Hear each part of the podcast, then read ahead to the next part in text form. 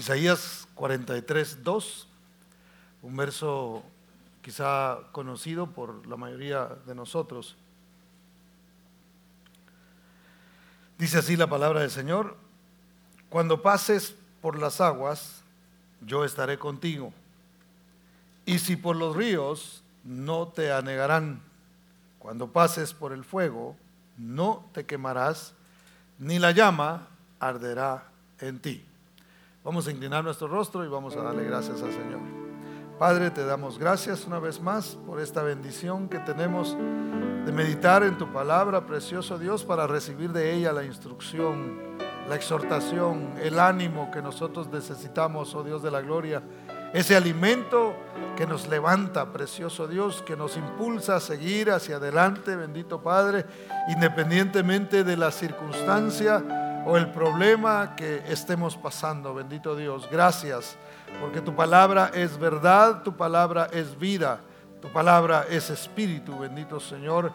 Y nosotros, oh Dios de la gloria, confiamos en lo que tú nos hablas, precioso Padre, y sabemos, bendito Señor, que lo que tú nos dices y lo que tú expresas a través de tu palabra, bendito Dios, es para bendición de cada uno de nosotros. Yo te ruego que tú abras, Señor, tu Espíritu Santo, abra nuestro entendimiento, nuestro corazón y que podamos dejar a un lado nuestras preocupaciones, nuestras ansiedades, oh Dios de la gloria, y que podamos, Señor, poner atención a lo que tú quieres hablarnos, precioso Padre. Señor, que nuestro corazón sea esa tierra eh, fértil donde la semilla de tu palabra cae y da fruto, precioso Señor. En el nombre bendito de Cristo Jesús. Gracias, Señor. Amén y amén. Sentir que uno está a punto de ahogarse, mis hermanos, es una sensación eh, terrible. Hace unos días, cuando fue el, servicio de las damas, eh, los, eh, los, varones que, que, vinieron a servir y estuvimos acá de alguna manera apoyando en algo, nos reunimos allá mientras estaba la enseñanza eh, nos reunimos allá a tomar un café y estábamos recordándonos precisamente de, algunos momentos que quizá algunos contaban sus experiencias de cómo habían sentido cuando, cuando estuvieron eh, en peligro de ahogarse. Y, la realidad es que, que, cuando eso, si usted ha tenido esa experiencia alguna vez, es algo desesperante. Uno empieza a, tener movimientos violentos y, uno trata de ver cómo se aferra a algo o a alguien. Por eso los que, los que se dedican a salvar vidas tienen que tener mucho cuidado cuando alguien se está ahogando, los que saben no van directo a agarrarlos, ¿verdad? Porque saben que si se acercan demasiado, la persona va a querer aferrarse a ellos y en lugar de un abogado van a haber dos. Entonces ellos dicen, en lugar de que, como decía alguien por ahí, en lugar de que, de que lloren en mi casa, que lloren en la tuya, ¿verdad? Entonces, eh, tienen la intención de salvarlos realmente, pero, pero son muy cuidadosos porque no quieren también perder la vida en ese lugar o que tengan realmente la oportunidad de poder salvar a la persona. Entonces, si alguna vez quizá literalmente nos hemos sentido así, sabemos. Perder la respiración y sentir uno que no puede respirar, eso es algo terrible. De hecho, eh, muchas personas que pasaron por la, por la enfermedad, eh, esta última que hubo, eh, la famosa, ¿verdad? que algunos ni la queremos mencionar. no, no hay problema en mencionarla. Pero, pero algunos contaban la, experiencia de que la respiración se les iba y era una desesperación terrible. Ahora, la ansiedad, mis hermanos, produce una sensación que quizás no es igual, pero es muy similar. Cuando una persona está ansiosa por algo, comienza a tener movimientos eh, de alguna manera eh, que pudieran ser no apropiados. Es, es tanta la desesperación que cualquier cosa que se ponga por enfrente quiere hacer con tal de salir de esa desesperación. La gente que ha Ah, eh, que pasa por momentos de ansiedad, hace incluso movimientos con su cuerpo que son eh, eh, involuntarios. Yo no sé si a usted le ha pasado que en las noches no, no puede dormir y, y, comienza a tener, hay personas que tienen ataques de ansiedad.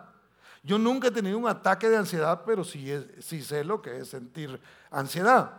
Y yo me he dado cuenta que, uno comienza como, eh, lo dije en una oportunidad, comienza así como que anduviera en bicicleta, ¿verdad? Y los pies, y los mueve uno, y uno se, mueve para un lado y se mueve para el otro, porque no puede dormir. Y esa, esa falta de sueño a veces eh, es provocada por la misma ansiedad y añade todavía aún más ansiedad a la que ya se tiene.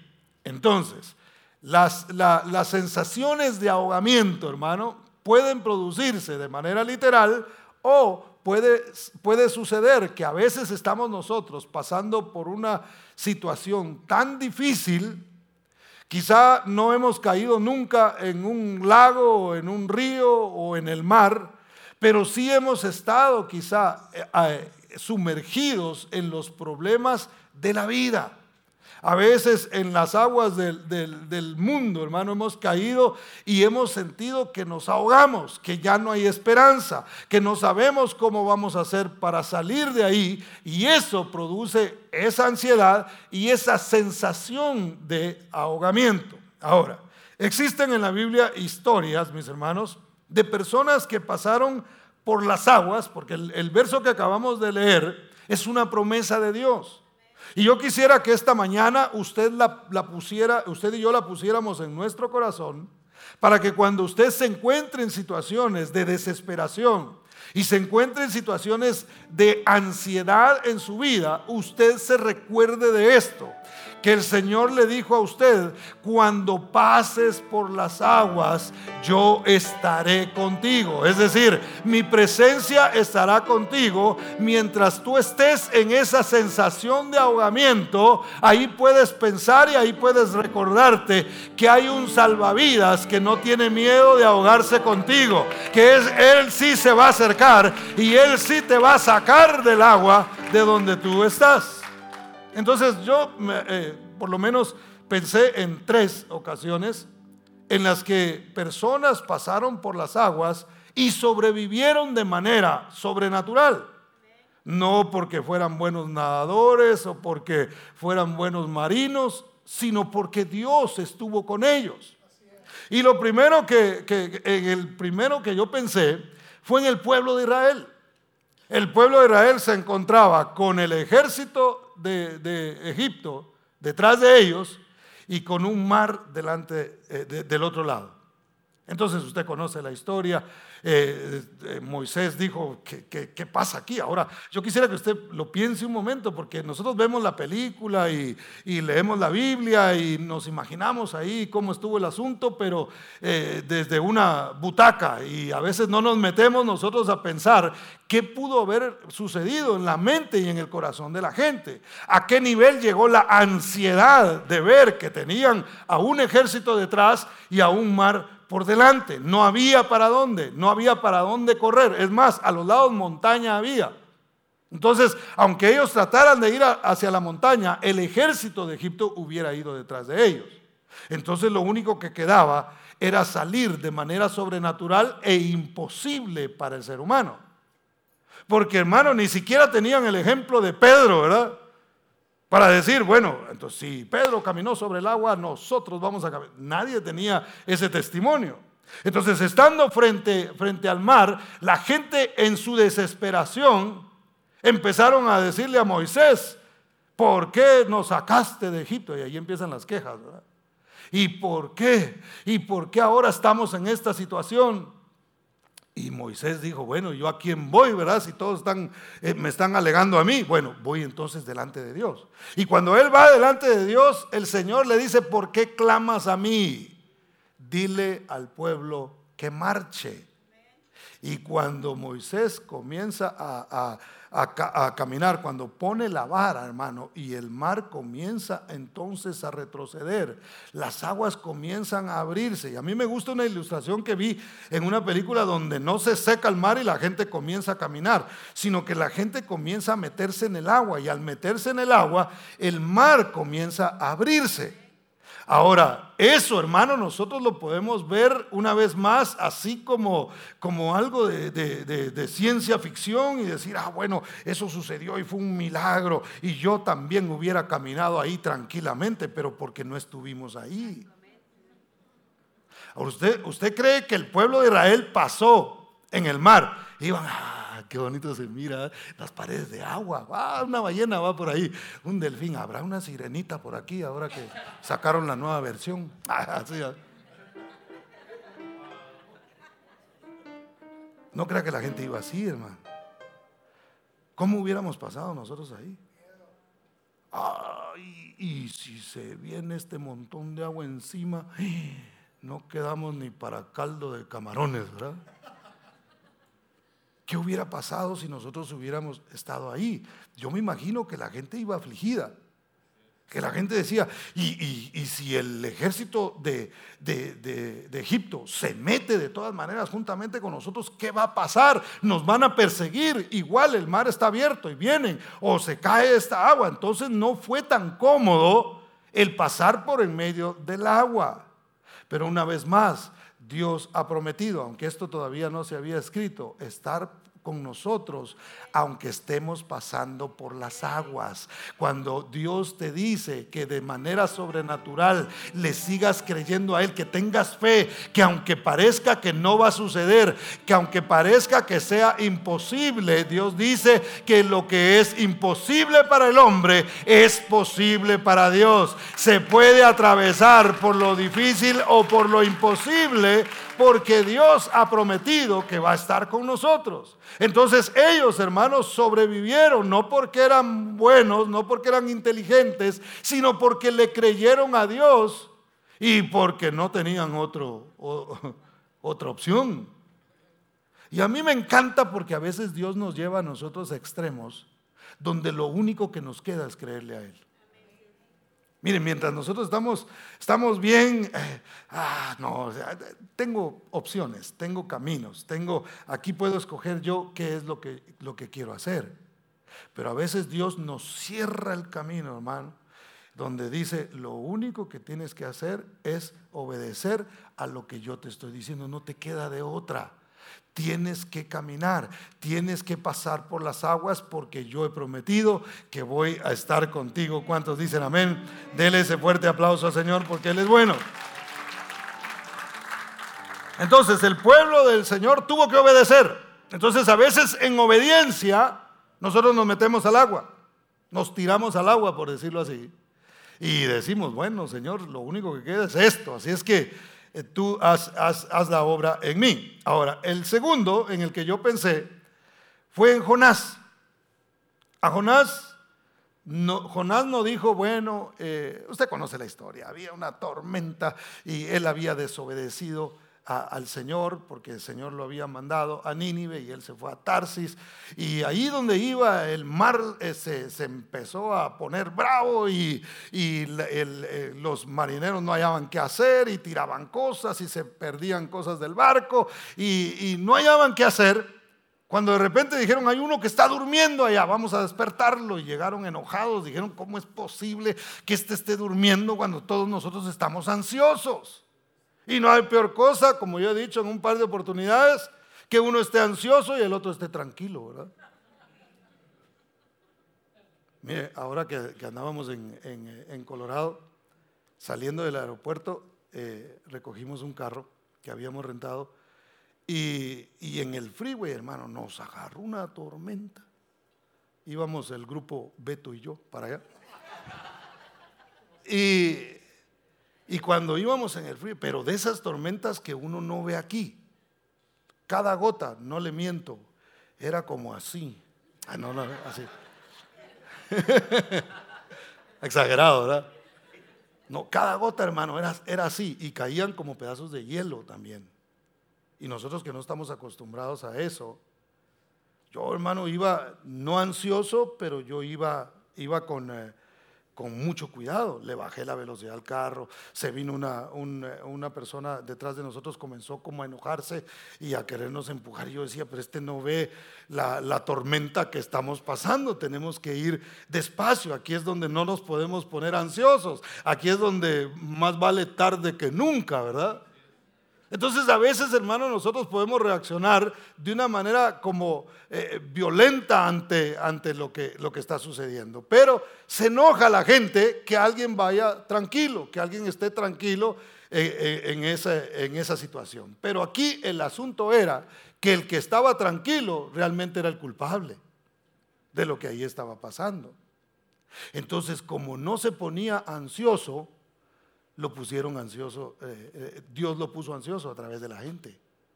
Entonces, ¿qué hacen? Lo toman, hermano, y le dicen, mire, el culpable aquí soy yo. Ahí él se sabía la canción del Puma y dijo, culpable soy yo, ¿verdad?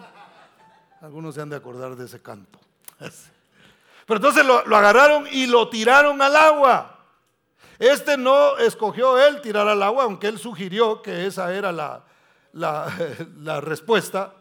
Dijeron, bueno, entonces lo vamos a agarrar y lo vamos a tirar. Pero a mí me, encanta esto porque él dijo, miren, la verdad es que yo soy el culpable.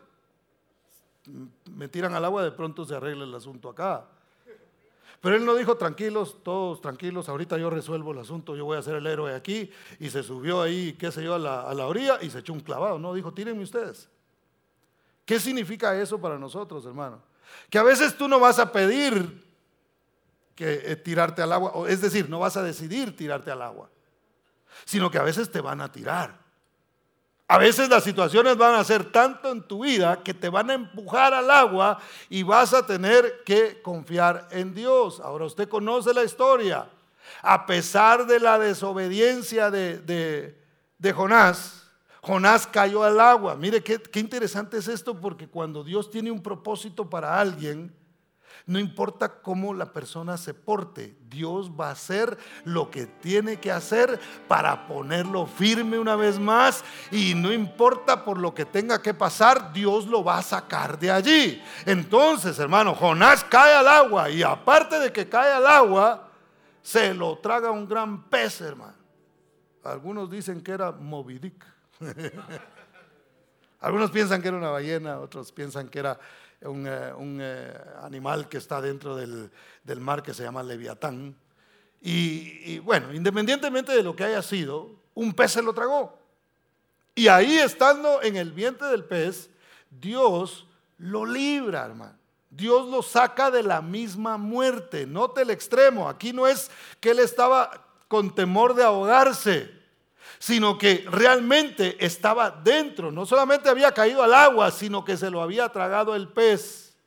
Y el Señor, que tenía un propósito para él, cumple su promesa. Eh, Jonás caminaba en desobediencia y de todas maneras la, la presencia de Dios no se apartó de él. Imagínense, ahora esto no es una invitación para andar desobediente porque puede terminar uno en el vientre de un gran pez, ¿verdad? Sino que lo que quiero decir es que no importa a qué extremo te lleven las aguas. Cuando Dios tiene un propósito para tu vida, Dios te va a librar. Vas a salir adelante. Ese pez fue y escupió a y vomitó a Jonás donde debería estar y él tuvo que cumplir el propósito que Dios tenía para su vida. Aunque pases por las aguas, no te anegarán, no te vas a ahogar porque yo tengo un propósito para tu vida. Tú estás en Cristo y el que está en Cristo, nueva criatura es. Y como hablábamos hace algunas semanas, si estamos en las manos de Dios, Nada ni nadie nos puede arrebatar de ahí. Vamos a pasar por ansiedad, vamos a pasar por momentos eh, donde vamos a sentir que nos ahogamos y momentos de ansiedad donde no sabemos qué hacer, pero debemos creer a la, a la palabra del Señor, porque el mismo Jonás después dijo, desde el Seol clamé a Jehová y él me rescató. ¿Cuántos dan gloria al nombre del Señor? Desde la tumba, ya ese ni siquiera desde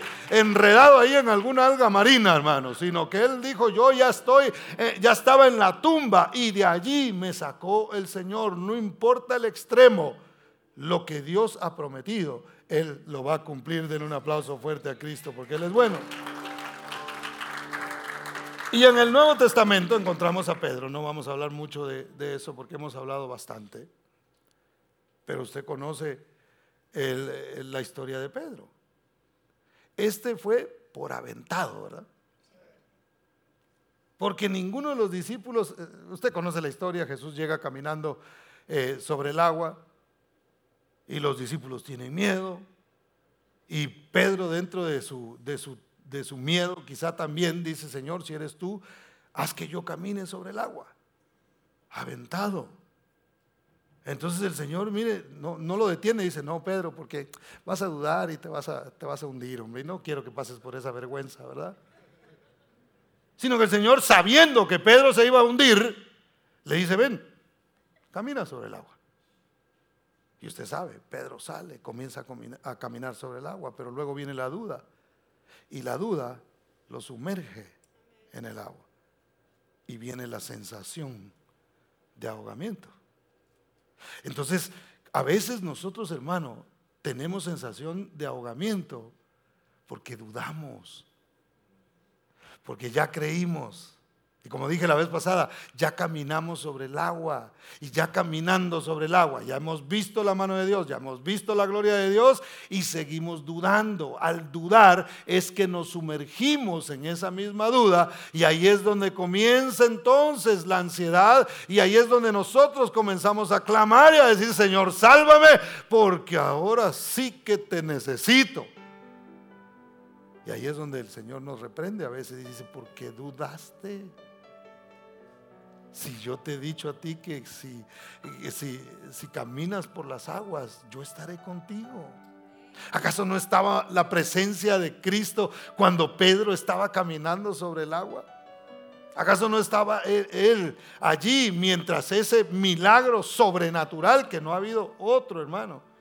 Igual nadie ha hecho eso, no, no hay nadie que haya podido hacer lo que Pedro hizo, el caminar sobre las aguas. Por supuesto, no, no, no se vuelve a repetir ese milagro porque Dios no está interesado en, que, en, mostrar qué tantos milagros puede hacer.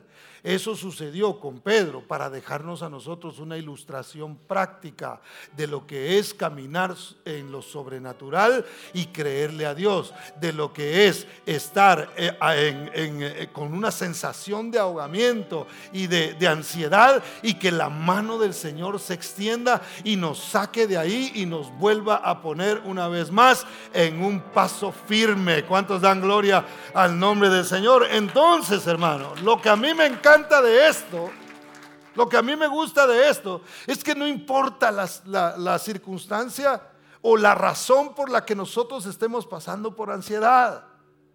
Dios está con nosotros. O sea, no hay, no hay exclusividad. El Señor no viene y dice, ah, mi hijo está en el agua. ¿Cómo se ha portado últimamente? Ah, no muy bien. Ahí que se quede. No lo voy a rescatar. No, en obediencia. Dile al pueblo que marche, marchen. Y ni modo, a marchar, ¿verdad? Y ahí estaba el Señor. Jonás desobedeció, lo tiraron al agua, sí, pero no ha cumplido el propósito. Pez, sácalo, vomítalo. Y allá donde te dije, porque tiene que, hasta le ahorró el viaje, ¿verdad? Si no hubiera tenido que pagar otro pasaje porque lo fue a escupir a Nínive para que cumpliera el, mandato. En desobediencia, también ahí estuvo el Señor. Mira, Dios no se aparta de nosotros. Los que a veces nos alejamos somos nosotros. Y a veces Dios es tan misericordioso que no quita su mirada de nosotros, hermano. Y como Dios es poderoso. No necesita andarnos, andarnos, persiguiendo. A veces, aún estando nosotros en desobediencia, la mano de Dios nos ha librado. Si hoy estás aquí, no es porque has hecho bien las cosas. Qué bueno si las has hecho bien. Pero no es por eso, es por la bendita misericordia y gracia del Señor que hoy estás en este lugar. ¿Cuántos dicen amén? Denle ese aplauso fuerte al Señor. Y si te aventaste, hermano, y si fue por aventado, también la mano del Señor está extendida para levantarte. ¿Cuántos dicen amén? Denle ese aplauso fuerte a Cristo porque Él es bueno. Entonces, ¿cuánta capacidad nosotros tenemos, hermano? No importa.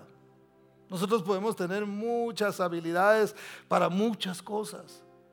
Podemos ser, eh, pudiera ser alguien muy inteligente y tener un coeficiente mental muy elevado.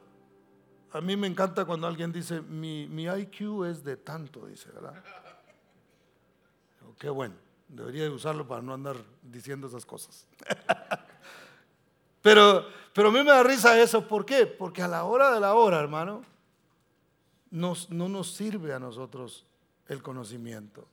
La misma palabra del Señor dice que los marineros llegan a un punto en el que ya su conocimiento no sirve para nada. En el que lo único que les queda cuando miran esas olas gigantes que se levantan en alta mar, lo único que les queda es clamar al Señor. Ahí es donde el ateo dice, bueno, voy a probar a ver si de pronto ando equivocado yo, ¿verdad? y comienzan a clamar. Ahí es donde se convierte el más ateo, hermano. Casi como andar en los buses de Guatemala, ¿verdad? Ahí se convierte un montón de gente también, porque manejan terrible. Pero bueno, eso cuando usted vaya ahí me cuenta cómo le va. Entonces, importa que la presencia de Dios está con nosotros. Te puede dejar quien quiera, hermano. Si Dios está contigo, no te vas a morir. Si estás pasando por un momento de ansiedad en este momento, tranquilo, Dios está contigo. Y esa es una buena noticia, que el Señor está con nosotros. Dicen amén. Sin embargo, la palabra del Señor nos advierte, mis hermanos, a nosotros sobre aflicciones. Por eso es que yo repito constantemente que no es bueno todo el tiempo estarle predicando a la gente ánimo y prosperidad. Creo que es parte de, porque la Biblia nos enseña que Dios desea prosperarnos, que Dios desea bendecirnos.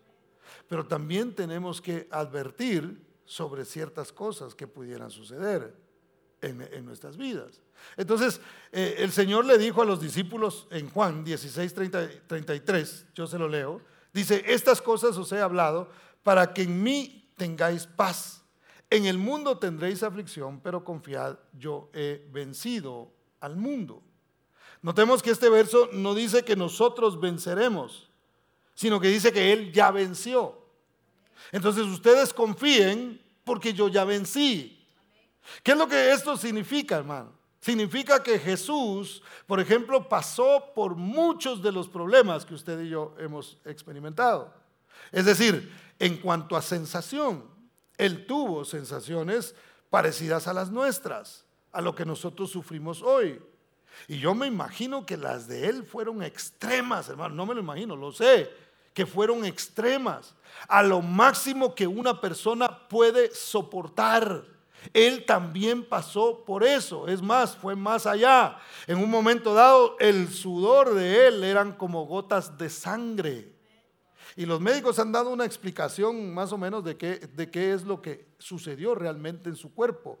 Y eso es algo que no pasa todo el tiempo a mucha gente. No sé, realmente no conozco de nadie que haya pasado por ahí. Pero imagínense que la aflicción llegó hasta ese punto. Entonces, pero él venció. Pero él le dijo al Padre, Padre, si es posible, pase de mí esta copa, pero no se haga mi voluntad, sino la tuya. ¿Y qué sucedió, hermano? Se hizo la voluntad del Padre. ¿Qué es lo que el Señor estaba diciendo? Yo vencí.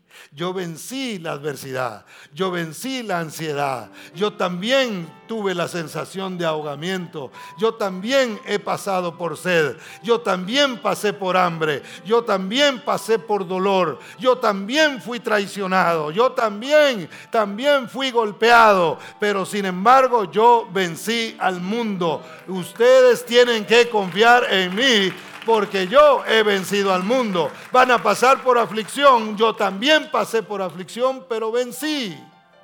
Entonces, hermano, nosotros en Él somos vencedores. En Él podemos nosotros salir adelante. ¿Cuántos dicen amén? Todo nosotros lo tenemos en Él. ¿Sabe que las promesas de Dios son realmente en Cristo Jesús? Sin nosotros, por eso es que Él dijo, eh, y habló eh, muy, eh, hizo mucho énfasis en esto. Apartados de mí, nada podéis hacer. Si Pedro hubiera intentado caminar por el agua sin la presencia del Señor, eso no hubiera pasado. Si Jonás no hubiera estado bajo la, la, la intención y el propósito de Dios, hermano, no hubiera sobrevivido. El pueblo de Israel no hubiera podido cruzar el Mar Rojo porque nadie más ha hecho eso. Porque eso no es, ah, bueno, es un fenómeno que pasa cada 100 años y el mar como que se abre y fue casualidad que de repente ahí estaban los, los, eh, los eh, israelitas y lograron caminar gracias a ese fenómeno que se da, porque así le explica la ciencia ciertas cosas a veces a uno. ¿verdad? Pero eso no ha vuelto a suceder nunca más. Sucedió porque Dios estaba con ellos y ellos obedecieron a lo que Dios había dicho. Entonces, en el Señor nosotros lo tenemos todo. La clave está en que nosotros aprendamos a quedarnos quietos. Movimientos violentos son peligrosos. Cosas así, voy a ver qué, ah, un clavo saco otro clavo, ¿verdad? Y a ver cómo arreglamos aquí el asunto de la ansiedad Ahí es donde nosotros cometemos errores, hermano. La palabra del Señor nos habla a nosotros de lo importante que es quedarse quieto. ¿Qué es lo que le dicen los, los salvavidas a usted cuando se está, no, usted no, pero a alguien cuando se está ahogando? Tranquilo, tratan de calmarlo y si no se calma, ¿sabe qué hacen? Lo calman de un golpe en la cara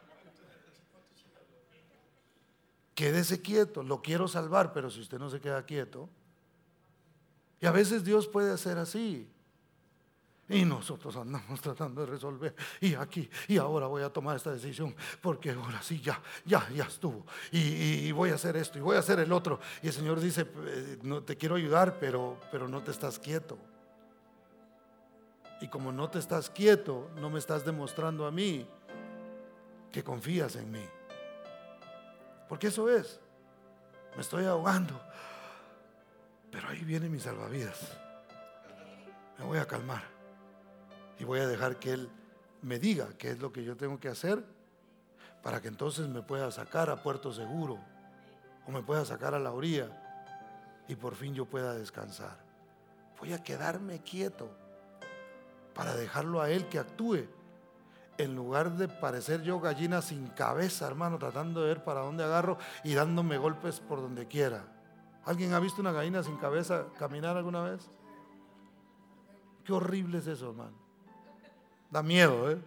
Y uno mira a la pobre gallina así, y como no tiene cabeza, se anda pegando por un lado y por otro. Y a veces nosotros la ansiedad, esa sensación de, ahogamiento puede hacer que nosotros eh, caminemos de esa manera. ¿Cuántos dicen amén? Las preocupaciones y la ansiedad son como subirse a una bicicleta estacionaria. Cuando yo era, era niño, mi hermana compró una bicicleta estacionaria, que hasta la fecha yo le hago bromas porque no nos la prestaba, hermano. yo la vi, tenía una rueda y todo, ¿verdad? Y, yo tenía ganas de mandarle poner la otra para que me sirviera para, para salir. Pero igual uno se sube en ella y la, rueda da vuelta, ¿verdad? Y, pero no lo lleva a ningún lado. Entonces tener ansiedad es como subirse a una bicicleta estacionaria, lo pone a hacer algo, ¿verdad? Lo que decía yo de, hace un momento, de cuando uno está durmiendo y los pies los está haciendo así, ¿verdad? Usted los mueve los pies, pero realmente no lo están llevando a ninguna parte. Lo tienen haciendo algo pero no resuelve absolutamente nada. Así es la ansiedad. Tenemos que quedarnos quietos y ver la salvación de Jehová, porque no es vuestra la guerra, le dijo el Señor a Gedeón, sino de Dios. A través de su profeta le dijo, tienes que quedarte quieto. Quédate quieto, esa es una señal de, de fe. Si Dios te dice, cruza el mar, entonces te metes al agua. Pero si, si estás esperando la salvación del Señor, lo que debes hacer es quedarte quieto. Yo quisiera que fuéramos a segundo libro de Reyes para ilustrarle esto a través de este pasaje. Segundo de Reyes, capítulo 18, versos 29 y 30.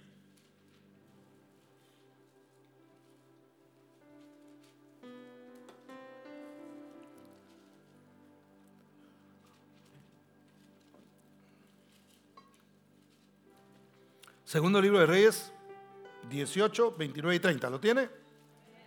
Dice, así ha dicho el rey, no os engañe Ezequías, porque no os podrá librar de mi mano. Y no os haga Ezequías confiar en Jehová diciendo ciertamente nos librará Jehová. Y esta ciudad no será entregada en manos del rey de Asiria. El rey de Asiria le mandó una carta a, a Ezequías, rey de Judá, y le dijo que iba a tomar la ciudad. Lo amenazó, no le cayó de sorpresa, sino que le dijo, te voy a, te voy a hacer este daño. Y a veces pasa eso en nuestras vidas. A veces pasa que las cosas vienen de repente, hermano, y nos toman por sorpresa. Pero a veces sucede también que nos amenazan. Y ese es un problema, fíjese, porque cuando vienen de frente uno dice, bueno, yo ya sé lo que tengo que hacer, esta es mi situación y esto tengo que enfrentar. Pero lo tremendo es cuando no ha llegado y ya se la anunciaron, ¿verdad? Era como cuando su papá lo agarraba a usted en una travesura y cuando sentía de una vez venía el golpe, ¿verdad? Eso era diferente a que le dijera, al llegar a la casa, me las vas a pagar. ¿Alguien le dijeron eso? Como eso ya es clásico, ahora ya no existe. Pero cuando le decían a uno eso, hermano, todo el camino iba uno ansioso. ¿Quién sabe cómo me va a ir? Y ahora con qué me va a pegar. Ay, que, agarre, qué sé yo, una, una, hoja de lote y que, con eso me pegue. que desaparezca el chicote con el que me pega. O, o que el cinto se lo haya comido el perro, pero que no, no me vaya a pegar con eso. Entonces empieza una ansiedad, una ansiedad, perdón, en nosotros antes del tiempo. Y comenzamos a preocuparnos por cosas que aún no han sucedido. Entonces este rey, antes de atacar a, Judá, primero los intimida. Y a veces el enemigo quiere hacer eso con nosotros, hermano. Antes de atacarnos, nos quiere intimidar. Entonces vienen las preocupaciones a nosotros. Todavía no ha sucedido y ya estamos preocupados. ¿Cuánta gente preocupada por, por, morirse hay, hermano, y no se ha muerto todavía. Digo, ya muerto no va a haber preocupación. Es un caso extremo. Pero de verdad, a veces nos dan un diagnóstico y nos dicen, esto está pasando en ti. Hermano, y uno siente que ya está saludando a qué sé yo, al primero que vaya a encontrar por ahí. Y uno empieza a preocuparse y empieza la ansiedad por algo que aún no ha sucedido. Por algo que ni siquiera hay, a veces, porque los médicos, no sé, hermano, o, no tienen eh, siempre la capacidad, o a veces pueden ser muy crueles para dar ciertas, ciertas noticias. Tienes algo ahí, no sé qué es todavía, pero por si es cáncer, prepárate. Y la gente comienza a preocuparse, hermano, por algo que todavía ni siquiera hay una seguridad de que eso sea así. Entonces, hermano, ¿qué es lo que nosotros tenemos que hacer? Cuando venga un diagnóstico de esos, que esperemos que siempre encontremos buenas noticias, pero en ocasiones pasa que nos dan malas noticias.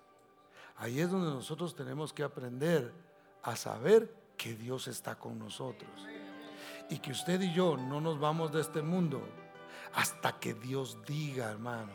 Mire, Jonás no se fue hasta que Dios decidió que se tenía que ir. Pasó por el agua y se lo tragó un pez que nadie sobrevive a eso. Y sin embargo de la misma muerte el Señor lo levantó y lo puso una vez más eh, eh, con sus facultades completas. Y ahí estaba él sirviendo al Señor a regañadientes, pero el hombre terminó de hacer lo que Dios le había dicho que tenía que hacer. Entonces, hermano, no nos aflijamos por cosas que aún no suceden. Las, las noticias pueden venir a nosotros, pero debemos hacer lo que hizo el rey Ezequías.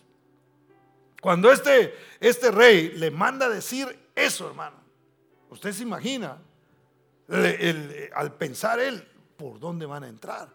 ¿Cuántos serán del ejército que viene? ¿Será que yo voy a tener la capacidad para poder vencerlos? Y mire lo que hace Ezequías. Agarra las cartas, vea lo que dice eh, Segundo de Reyes 19, 14 y 15. Dice, y tomó Ezequías las cartas de mano de los embajadores, y después que las hubo leído, subió a la casa de Jehová, y las extendió Ezequías delante de Jehová. Y oró Ezequías delante de Jehová diciendo, Jehová, Dios de Israel, que moras entre los querubines, solo tú eres Dios de todos los reinos de la tierra. Tú hiciste el cielo y la tierra. Y mire, note, él agarra las cartas y no dice, ay no, ni siquiera voy a ver lo que están diciendo. No, no, no, reprendo, ¿verdad? Sino que él dice en la Biblia que le, leyó las cartas. Y una vez que leyó las amenazas, yo me imagino que se sintió ansioso. Y dijo, la cosa está peligrosa, el asunto está difícil, no sé cómo vamos a salir de esto. Pero luego toma una decisión y dice, voy a subir a la casa de, de Jehová, voy a ir ahí y voy a extender ahí en la casa del Señor, voy a poner estas cartas y, yo sé que el Señor las va a leer y Él sabe lo que está pasando en mi vida. Y luego, note, no se pone a decir, Señor, mira eh, eh, a Senaquerib, se llamaba el, rey de Asiria, mira Senaquerib lo que nos acaba de mandar, Señor, yo lo reprendo, yo lo ato, yo hago esto, yo hago el otro, sino que Él simplemente las extendió y dijo, tú sabes lo que me está sucediendo. Pero voy a dedicar este tiempo no a quejarme de mis enemigos, sino voy a usar este tiempo para adorarte a ti. Y porque eso es lo que él hace. Dice, oró diciendo, miren, ni siquiera lo puso en petición. No lo puso en petición. Dice, Jehová, Dios de Israel, que moras entre los querubines, solo tú eres Dios de todos los reinos de la tierra. Tú eres el Dios todopoderoso. ¿Qué es lo que espera Dios de nosotros en ansiedad, hermano? Que nosotros vengamos delante de Él y le digamos, Señor, esto es lo que me está amenazando, esto es lo que me está haciendo sentir ansioso, pero yo aquí lo pongo delante de ti. Este es tiempo de adorarte, es tiempo de darte gloria, es tiempo de reconocer que tú eres el Rey de reyes y Señor de señores. Es tiempo de reconocer que tú eres el que gobiernas en mi vida y tú eres, Señor, el que está en control de todas las cosas que me están sucediendo a mí. Entonces, como Ezequías, nosotros debemos hacer lo mismo. Cuando venga la aflicción, hermano, cuando venga la amenaza, digamos, Señor, tú reinas. Y yo no quiero que reine una amenaza en mi corazón. Porque al reinar esa amenaza, lo único que va a producir en mí son movimientos violentos, sensación de ahogamiento, ansiedad. Yo no quiero que eso me gobierne. Qué horrible menciona a las personas que tienen ataques de ansiedad, que es pasar por eso. Y los que de alguna manera hemos experimentado ansiedad en nuestra vida, es horrible. Nadie quiere vivir con eso. Y el Señor dijo, yo les doy paz a ustedes, no como el mundo la da. La paz del Señor sobrepasa el entendimiento, donde usted y yo podemos recibir una amenaza, una carta negativa, pero podemos decir, yo voy a ir a adorar a Dios. De todas maneras voy a ir a la iglesia. De todas maneras voy a levantar mis manos. Si es cierto, hay, hay, eh, hay amenaza, pero no me voy a poner ansioso. Voy a poner esa ansiedad delante del Señor y voy a adorarle porque Él es digno de toda gloria y de toda honra. Den ese aplauso fuerte a Cristo. Lo invito a que el, 7 de junio, si usted puede, si el trabajo se lo permite, venga a dedicar un tiempo de, adoración al Señor. Mire, lo que nosotros hacemos aquí no es un concierto, de veras. Es un concierto, sí, pero es para el Señor. Es para darle gloria a Él. Es para darle honra a Él. Venga con este entendimiento. Acuérdese de esto, cuando vaya a venir y diga, y diga mis ansiedades, mis problemas, los voy a ir a poner ahí y voy a adorar al Señor. No voy a ir simplemente a oír música que, que, va a estar bonito y va a sonar bonito. Voy a poner mis ansiedades delante del Señor y mi futuro lo voy a poner delante del Señor y Él es el que está en control y voy a dedicar mi corazón, mi voz, mi mente a decirle, Señor, tú eres el que reina, tú eres el que está sobre todos los reinos. ¿Cuántos dan gloria al nombre del Señor? Ahora, ¿qué pasa cuando tú y yo hacemos eso, hermano? Dios se hace cargo de la situación. Dios se hace cargo. Qué bonito se siente cuando alguien le dice a uno, usted no se preocupe, yo me hago cargo de eso. ¿Sí o no? Uy, hermano, aquí uno de, de pastor, cuando alguien le dice eso a uno, Imagínense, porque aquí si no se hacen las cosas hay que hacerlas uno. Le cuento. De veras. Entonces cuando alguien le dice a uno, pastor, de eso no se preocupe, yo me hago cargo. Ay, hermano, uno descansa. Ahora imagínense que Dios diga, tráeme la carta, extiéndela en mi altar. Yo me hago cargo. ¿Te amenazaron? ¿Te amenazaron a ti? ¿Tienes fe? La amenaza viene en contra mía. Ahora voy a ser yo el que voy a actuar. Quédate quieto y mira la salvación del Señor. ¿Cuántos dan gloria al nombre de Cristo Jesús? Denle ese aplauso al Señor porque Él es bueno. Versos 32 y al 36 dice, por tanto así dice Jehová acerca del rey de Asiria. No entrará en la ciudad ni echará saeta en ella, es decir, ni siquiera va a tirar una flecha, ni vendrá delante de ella con escudo, ni levantará contra ella baluarte. Todo esto contrarrestaba lo que le había dicho eh, eh a Ezequías. Estas eran las amenazas que le había dado, pero el Señor decía algo totalmente diferente.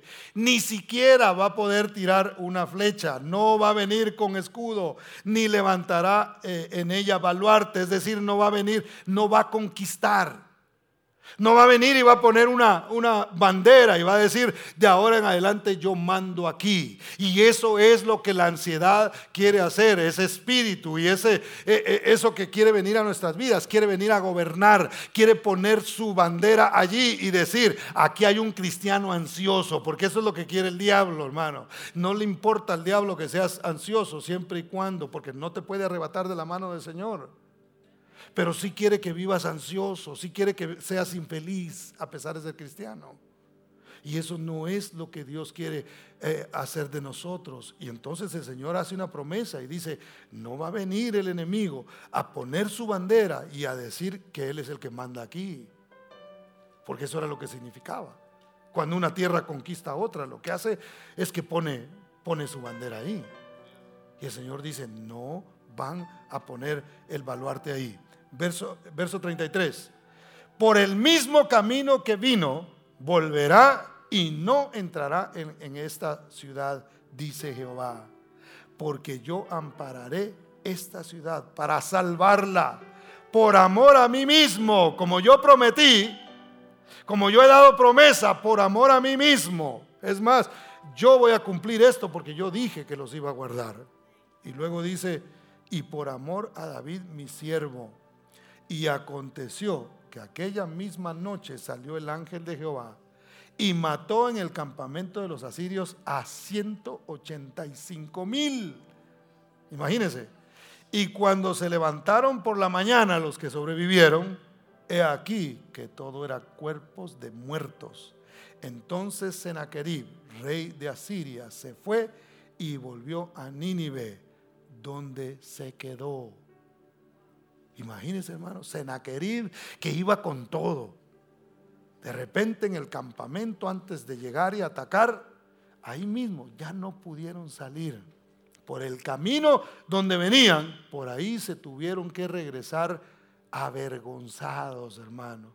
La Biblia dice que Cristo venció en la cruz del Calvario, que Él exhibió públicamente a los principados, venciendo sobre ellos en la cruz, hermano. Mire, el enemigo no tiene por qué eh, eh, venir a nuestras vidas a ponernos ansiedad y a que nosotros vivamos en esa zozobra y en esa, en esa sensación de ahogamiento. El Señor prometió estar con nosotros y el Señor prometió que si tú le entregas tu situación, si tú lo pones delante de Él y lo adoras, Él se hará cargo de tu situación y Él hará retroceder a tus enemigos.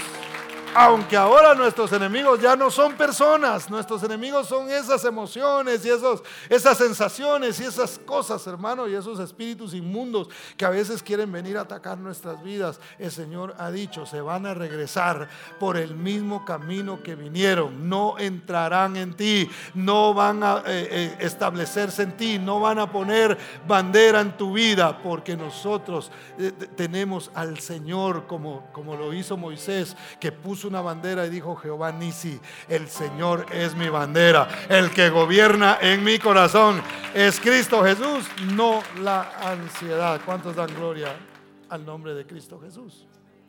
Yo quisiera rápidamente que viéramos un pasaje más y vamos a hablarlo un poquito más, más rápido. Hechos capítulo 27. Para darle contexto de este verso que vamos a leer, Pablo era un prisionero transportado en un barco hacia Roma y navegaba con, eh, se cree que eran 276 personas las que iban en ese, en ese barco. Ahora, por la experiencia que Pablo tenía, Pablo era una persona que no solamente hablaba por lo que Dios ponía en su corazón y Dios le revelaba, sino también lo hacía por experiencia. Mira, a veces nosotros podemos sonar como muy espirituales, ¿verdad? El Señor me revela que esto te va a pasar, pero no, es porque nosotros ya pasamos por ahí y así nos fue, ¿verdad? Entonces a veces realmente tenemos que ser honestos y decir, mira, yo tengo esta experiencia y así me pasó, pero Dios estuvo conmigo. Entonces Pablo, que había pasado, perdón, por naufragios, conocía, él sabía él veía las nubes y decía, hmm, aquí la cosa está difícil. este vientecito que está soplando eh, no es por gusto, aquí algo va a pasar. Entonces Pablo hablaba basado en su experiencia. Entonces él les advierte a los de la embarcación que el barco va a tener problemas.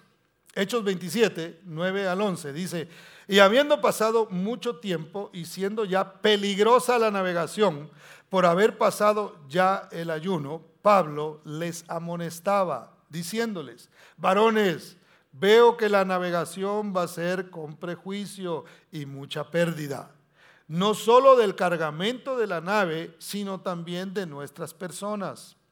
Pero el centurión daba más crédito al piloto y al patrón de la nave que a lo que Pablo decía. Entonces el consejo de Pablo era basado en su experiencia. Ahora, ellos decían, no, pero aquí los expertos somos nosotros. Aquí los que sabemos somos nosotros. Este prisionero sabe que lo llevamos a Roma para ser juzgado. Lo que éste quiere realmente es que el barco no se vaya. Está tratando de, ahorrar tiempo, de, plano quiere ver si se escapa, qué sé yo, qué pasó por la mente de los policías que lo llevaban a él. Y no escucharon el consejo. Ahora, ¿qué significa eso para nosotros, hermano? Que a veces no queremos oír a la gente que tiene experiencia. A veces nosotros nos encerramos en nuestras opiniones. Mire, y ahora, bueno, de pronto es un fenómeno que siempre se ha dado, pero a veces el joven no quiere oír al papá y no quiere oír a la mamá, como si no le llevaran unos buenos años, hermano. ¿Verdad? Entonces yo a veces, cuando hablo con mis hijos, les digo, hey, yo te lo digo por, no porque, porque haya recibido la revelación de Dios, sino porque yo pasé por ahí, yo sé los peligros que hay. Yo sé, lo que estoy tratando de hacer es evitarte que tú pases por una situación por la que yo he pasado. Eso era lo que Pablo estaba tratando de hacer. Pero nosotros a veces nos cerramos, hermano, y no queremos escuchar el consejo. No queremos hacer caso a lo que se nos está diciendo. Y entonces vienen los problemas. Entonces, ¿qué pasa? Que tenemos que pasar la misma experiencia para entender y decir cómo no escuché el consejo, cómo no puse atención al consejo que me estaban dando para no cometer estos errores que ahora he estado cometiendo y ahora estoy en esta situación, ahora estoy pasando por ansiedad simplemente por no haber escuchado. Verso 14, mire lo que pasó. Solo cuestión de tiempo para que se cumpliera lo que Pablo estaba diciendo. Pero no mucho después dio contra la nave un viento huracanado llamado Euroclidón. El panorama, hermano, no daba ninguna esperanza. Verso 20 Dice, y no apareciendo ni sol ni estrellas por muchos días y acosados por una tempestad no pequeña, sino muy grande, ya habíamos perdido toda esperanza de salvarnos. Ahora esto lo dice, me imagino que Lucas estaba acompañando ahí a, a, Pablo porque es el que lo escribió. Y él dice, estábamos, no veíamos esperanza. Ya no había ninguna esperanza de que, eh, de que nos pudiéramos salvar. ¿Qué pasó? Lo que Pablo dijo que iba a suceder, basado en experiencia, ahí sí se hubiera parado Pablo y hubiera dicho, se los dije, y de hecho se los dice. Yo les dije que no hicieran esto. Yo les advertí. Miren, hermano, los predicadores no obligamos a nadie, o no deberíamos de obligar a nadie a hacer nada. Usted no hace esto y se acabó, porque yo digo, no, no, no. Nosotros tampoco son sugerencias, nosotros hablamos de parte de Dios. Pero realmente quien decide, si hace caso, es la persona. Uno predica y uno desea que, esa prédica, tanto como, como ah, tenga efecto en nosotros como predicadores, tenga efecto también en las personas. Pero realmente la responsabilidad es de cada quien. Entonces después, a veces, eh, se da un consejo y dice, mire, tiene que confiar en Dios. Está pasando por ansiedad, tiene que confiar en Dios. Y viene la ansiedad y, otra vez el problema y otra vez la dificultad y otra vez. Y, y, qué le dije yo? O sea, ¿qué le dijo el Señor? Pues, ¿de qué le habló Dios? Es fácil acumular un montón de conocimiento, hermano. Hay gente que tiene muy buena retentiva. Hay personas que se aprenden los versos de la Biblia saben qué hacer, pero no hacen. Conocen el mapa, pero no quieren ir por ahí. Les habla el GPS y les dice, de vuelta a la, izquierda. No, yo quiero a la derecha. A ver por dónde me vas a mandar ahora. Y no queremos hacer caso. Entonces Pablo, de alguna manera, era el GPS ahí hablando, o por lo menos el que hablaba, ¿verdad? Y decía qué era lo que se tenía que hacer y decidieron no hacerle caso. Entonces sucedió precisamente lo que él les advirtió. Pablo les dice que debieron haberle escuchado. Verso 21 al 24 dice, entonces Pablo, como hacía ya mucho que no comíamos, o sea, ni comían de la aflicción, se le ha quitado el hambre a usted a veces por los problemas. O a veces la ansiedad lo que hace es que la gente coma más, ¿verdad? Ese es otro, otro asunto.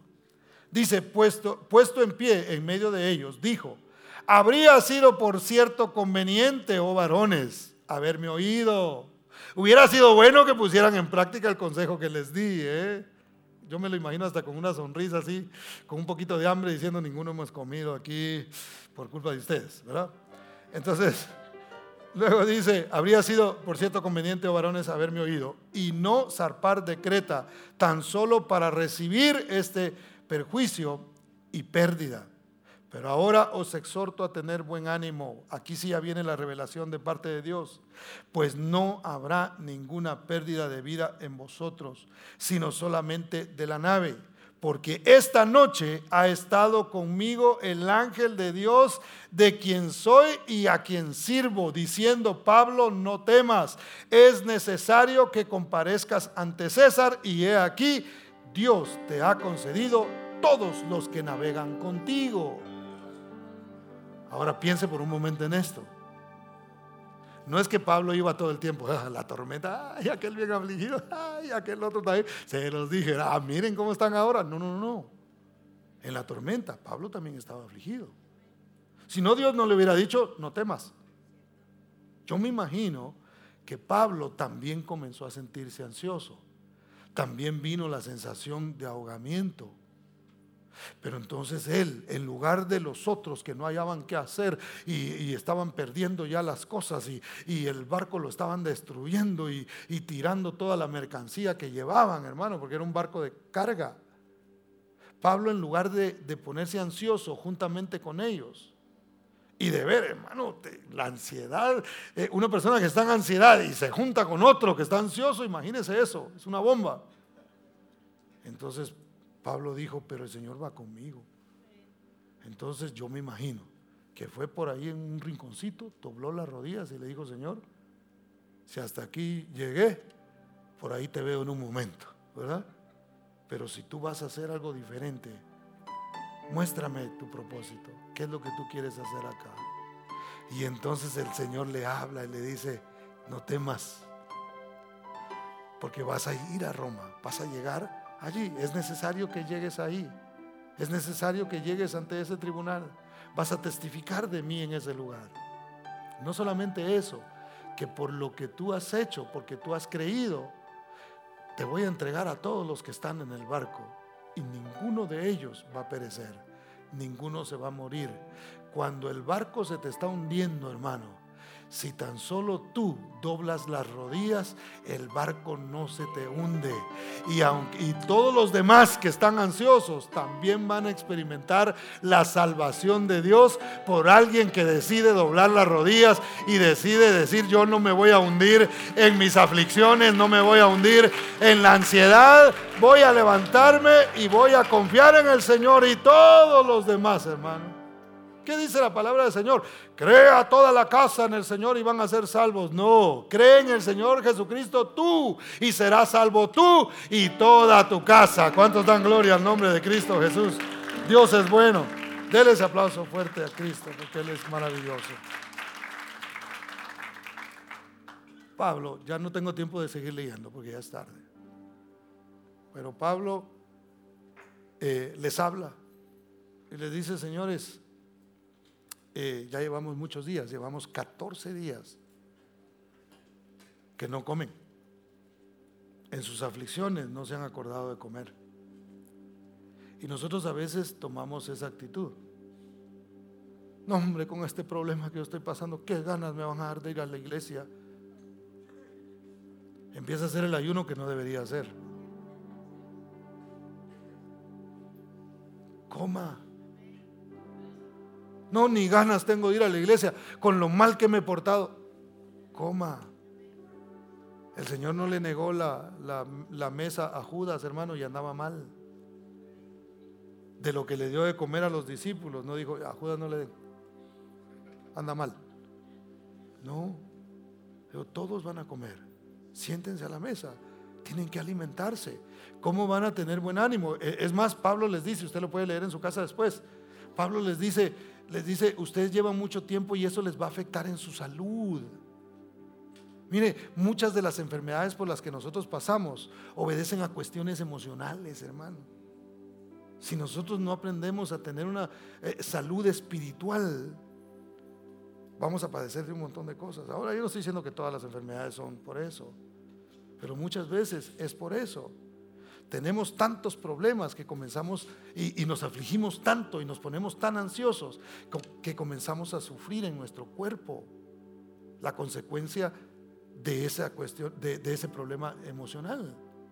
Entonces Pablo les dice, mire, lo primero que hay que hacer aquí es que ustedes tienen que comer. Note que no los puso a orar, sino les digo, ustedes tienen que comer, coman para que tengan fuerzas, para que tengan ánimo, para que recobren ánimo. ¿Por qué viene usted aquí a sentarse, a comer de la palabra del Señor, a comer, a comer del pan de vida? ¿Para qué? Para decir, si hay esperanza, si Jonás salió de la misma muerte, ¿cómo no me voy a levantar yo? Si Pedro caminó sobre el agua, ¿cómo no voy a caminar sobre circunstancias. Si el pueblo de Israel no tenía esperanza y el mar se abrió, el mar de las circunstancias se abrirá delante de mí y voy a caminar porque el Señor dijo, aunque pases por las aguas, cuando pases por las aguas yo estaré contigo. Y si cruzas los ríos no te anegarán, no te vas a ahogar, porque yo voy a estar contigo. Entonces hay que comer. coma hoy. Aparte de los tacos que están vendiendo allá afuera.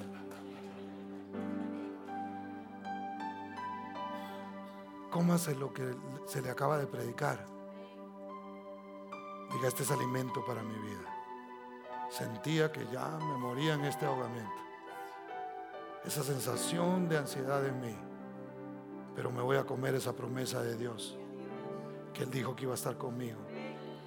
Y ahí va a recobrar ánimo. Pablo se paró y le dijo, ninguno se va a morir. No busquen su propia salvación. Es más, ahí lo puede leer después. Dice que algunos agarraron un, bote salvavidas, de esos botes que usan para, rescate, que los llevan siempre en los barcos, porque el barco era grande. Y soltaron uno y Pablo les dijo, si esos eh, buscan su propio medio de salvación, ustedes no los van a poder ayudar. Ya, tenemos que tener mucho cuidado con eso. No usemos nuestros métodos Dejemos que Dios nos guíe y nos diga que Él, qué es lo que Él va a hacer con nosotros. No moriré, sino que viviré para contar las maravillas del Señor. Me iré de este mundo cuando Él quiera. No me voy a preocupar por las cosas que ni siquiera han sucedido, que no han pasado. No voy a creer a las amenazas que el enemigo trae en contra mía. Si las tomo en serio, si las va a tomar en serio, tráigalas delante del, Señor y dígale, estas son mis aflicciones. Yo no puedo, no tengo capacidad, pero tú puedes hacer la diferencia en mí y voy a confiar en ti. Póngase de pie, por favor.